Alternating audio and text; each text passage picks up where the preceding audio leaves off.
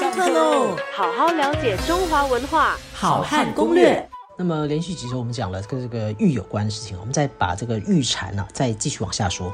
那我们说在汉代呢才会呃开始啊，因为这个道教和道家呢在当时是非常兴盛的一种思想，所以呢就融入了这个古人的生活当中呢，跟玉发生了很多的联想，很多奇妙的联想哈。他们就认为玉呢可以帮助他们呢这个重新复活和再生。那么当中呢最有趣的是什么呢？就是佩戴玉蝉。或者是呢，在死人的死者的口中啊，塞入一个玉蝉。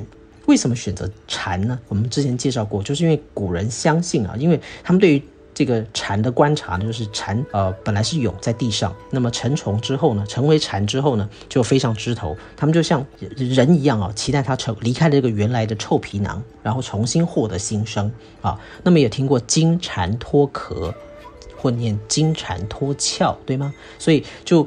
把它放在死者的口中，就是期待啊，这位死者呢能够像蝉一样啊，金蝉脱壳，金蝉脱壳啊，离开现在死去的这个臭皮囊，然然后呢，能够啊飞上枝头啊，重新他新的高洁的人生啊，所以呢，这个蝉呢就因此啊成为啊汉代呢最受。人称道也最受欢迎的一种这个玉的一种佩戴器物，或者是啊死者口中口含的玉函。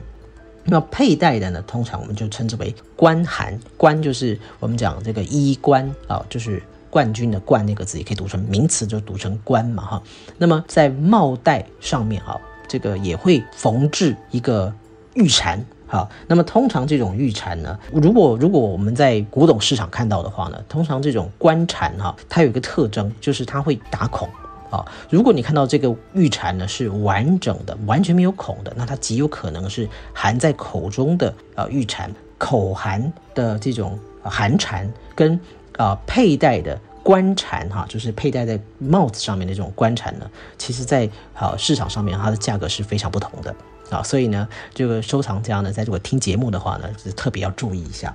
而且呢，这种打孔的方式，我们就称之为啊，这个叫做象鼻穿。好，所以如果有这个象鼻穿的话呢，它通常就是官蝉，而不会是寒蝉。好，那么这两者呢，在市场上的这个价格呢，是非常不相同的。好，那么啊，寒蝉呢，它的出土啊，通常是比较困难的，因为它是必须要去墓穴里面哈，把它挖出来哈。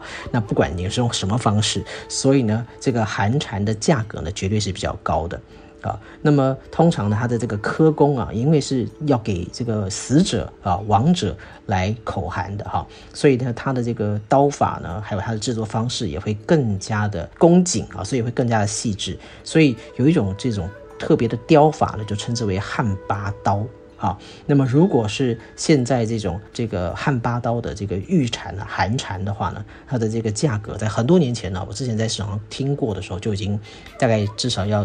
一万块新币以上，好，很多年前，好，那么而且很小哦，啊，那种那种寒蝉大概这个四到五公分而已。各位想象，你放在口中是不可能大的，好，这四到五公分的这个寒蝉呢，大概新币要一万块钱以上了，哈。所以呢，这个寒蝉和官禅啊是很不相同的，跟各位来介绍一下。